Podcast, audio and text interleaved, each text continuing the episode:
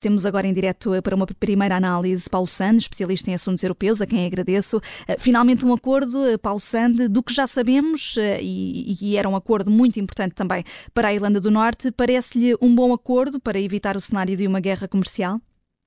Será um bom acordo se, se acabar por, por, entrar em vigor, ou seja, se for de facto concretizado. E porquê é que eu digo isto? Porque há, apesar de tudo, ainda uh, oposição, oposição nomeadamente dentro do, do, do Partido Conservador o que significa que ainda não é claro, nomeadamente e por exemplo, se este acordo será ou não votado nos comuns. Em princípio deve haver, eu julgo que a Sunak falará hoje às seis e meia eh, aos, aos deputados e, uh, enfim, essa promessa terá sido feita pelo Governo.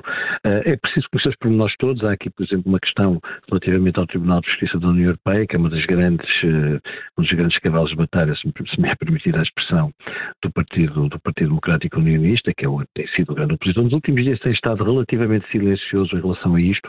E, portanto, vamos ver, vamos ver o que, o que acontece. A ideia é essa, é, é tentar resolver aqui uma situação que é uma situação de quase impossível solução, que é não haver uma uma, uma fronteira física terrestre entre a Irlanda do Norte e a República da Irlanda eh, e, ao mesmo tempo, os produtos não poderem entrar na União Europeia, os produtos que são eh, exportados eh, ou que vêm do, resto do Reino Unido ou que, vêm de fora do Reino Unido, que entram na fronteira da Irlanda do Norte e que depois poderiam entrar livremente no mercado interno europeu sem obedecer a regras, sem pagar enfim, as taxas aduaneiras necessárias, etc. Uhum. E é um acordo que não encontrará reservas entre os, os 27, Paulo Sande?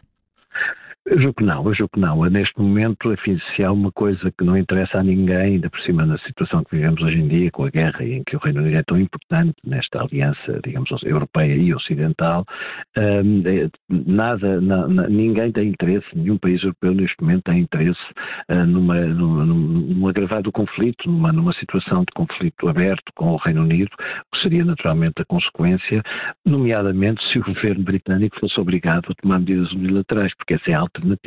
Aquilo que, no fundo, muitos exigem, nomeadamente nos, conservadores, nos conservadores, no Partido Conservador, os mais extremistas e os mais opostos ao protocolo uh, do Acordo com a Irlanda do Norte, é que o Reino Unido, se não houvesse acordo, se não houver acordo, uh, que, enfim, altera as regras. Uh, isso já foi, já foi muito criticado, nomeadamente, incluindo pela administração Biden, e, portanto, é, é uma solução que não interessa a ninguém. Poderá haver aqui alguma tensão com países, enfim, mais diretamente envolvidos nesta matéria, nomeadamente a França, mas julgo que toda, toda a União Europeia, todos os, os 27, enfim, terão em relação a este acordo, repito, depois de conhecer o seu conteúdo e se ele for, se ele entrar em vigor, naturalmente uma, uma, uma posição positiva. Hum. E eh, olhando aqui politicamente para, eh, para, para, para, este acordo, no que toca aqui ao legado que pode vir a ser deixado por Rishi Sunak, é de facto eh, um primeiro trunfo, uma primeira grande marca? Se eu conseguir, sem dúvida nenhuma, ou seja, se ele passar, se, houver votação nos comuns, como eu julgo que é muito provável que aconteça, face às informações que temos, não é?